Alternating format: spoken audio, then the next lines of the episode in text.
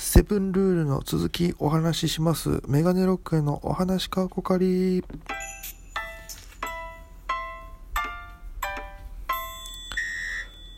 さあということで、えー本日も始まりました、えーメガネロックへのお話かこかり第55回でございます。えーまあねちょっと夜の方に放送を、え収録をしているので、え少々声が抑えめなのでねそこはすいませんご了承くださいよろしくお願いいたしますこの番組はですね僕が、えー毎日いい配信をしていくえーおしゃべりをしていくという番組でございます。アプリでお聞きの方は、えーぜひいい番組をクリップ押してください。そしてその下にあるハートマーク、ニコちゃん、ネギボタンも連打でよろしくお願いいたします。ということでね、えー前回の放送では、えーガナハコウジュンさん、えー沖縄で演劇のお仕事されてますガナハコウジュンさんが、えやられてるラジオトークの番組で、えセブンルールのお話をされてまして、あの、テレビでね、やられてるその道のプロの7つのルールを聞くっていう番組のえー元にしてコウジュンさんのセブンルールお話しされてましてでその放送回の最後に、えー僕の、えー大家さんもセブンルール教えてくださいっていうのがありまして前回の放送で、えー7つの項目お話しさせていただいたんですけども、えーその中の最後ねお金と時間のえー徹底するっていうお金と時間徹底するっていう大事にする大、え守るみたいなのを言ったんですけどこれをもう説明しようと思ったらもう時間がなくてですね、えーただこれをちょっと僕は、えー強くずっと思ってることなのでこれはちょっと話しておきたいなということで今日はそれについて、えーお話ししたいなと思うんですけども、えーお金と時間は徹底的に守るっていう、えま特に時間なんですよね。うん、これ何かって言いますと例えば自分がライブをやりますと。で例えば7時スタートの9時に終わるっていう2時間で終わるっていうのを決めて、えーやった際のチケット1500円。でお客さんが買っていただきました。で、えーその際1500円は僕の手元に来ますよね。ただそれと同時に、えーその来てくれる方の人生のねいつ死ぬかもわからない、ね、そんな貴重な生きてる間の2時間を何にも代え難いですよ。この2時間を1500円で僕に預けていただくっていうことの大切さを分かってる方が少ないんじゃないかなと思って。これはもう徹底的にそれは一番大事なことですからこれはもう大事にしなきゃいけないです。時間を超えちゃいけないわけです。ライブをやる際、えー基本的にはもう時間内で収めるっていうのが前提の話ですよ。でテレビだってそうじゃないですか。2時間の番組1時間の番組絶対オーバーしないでしょ。それはやっぱり時間を守らなきゃいけないっていうのが前提の話ですからこれは。やっぱり。ライブはね生延長するのが醍醐味なんでそれも分かりますよ。ただ、えーそれはもう仕方ないとしても絶対的に人の時間をいただいてるわけですから基本的には守らなきゃいけない。その中で盛り上げなきゃいけないっていうのがあるんですよ。で、えーずっとこれを意識して続けてるんですけどもあの一時あこれやっぱ本当にそのさっき言った少ないんじゃないかなって思ってしまったきっかけがあってこれ何とは言いませんけどあのやっぱそういう時間が押したんですよイベントで。で、えー要は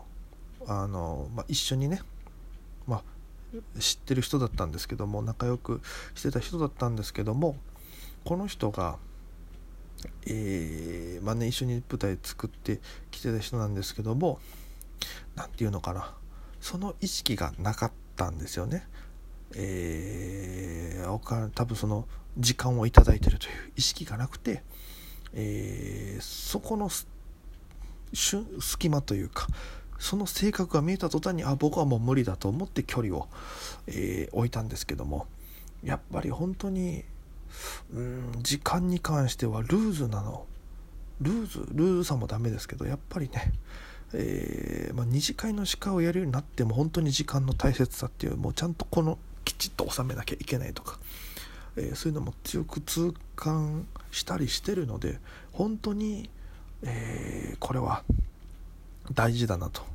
本当にね本当はもう全部言いたいんですよ。ねこのさっき言った距離を置いた理由とか人とかね。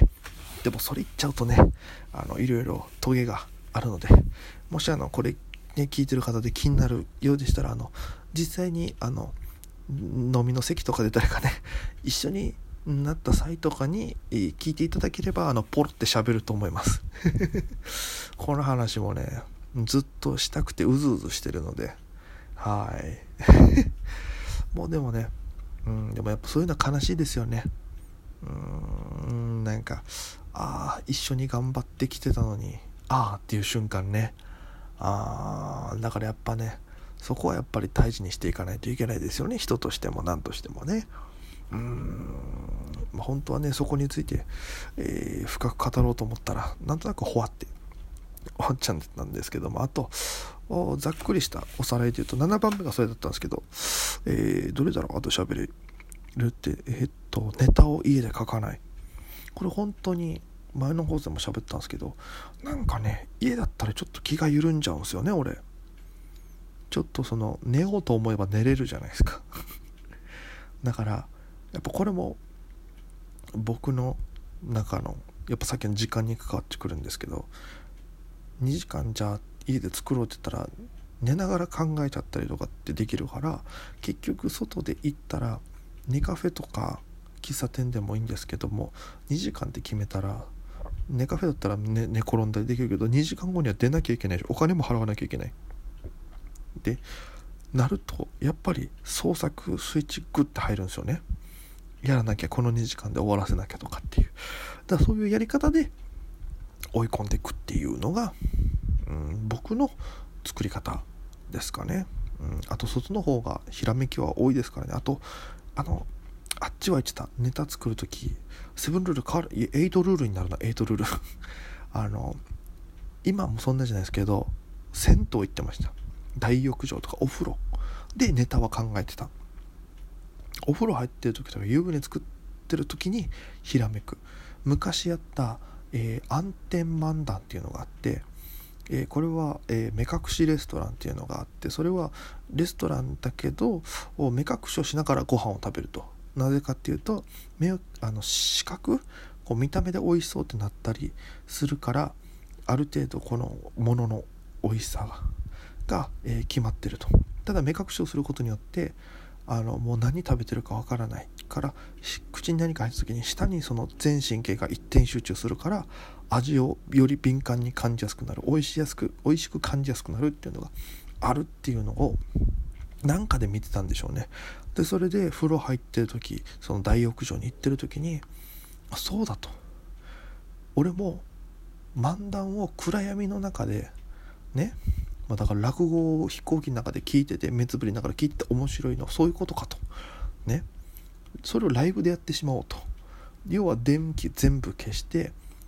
ね。フリップネタやったりとかね、噛みつかったネタやったりとかモノマネとか。やったら僕の演技の下手さを見なくて済むから耳だけで単純に笑えるっていう。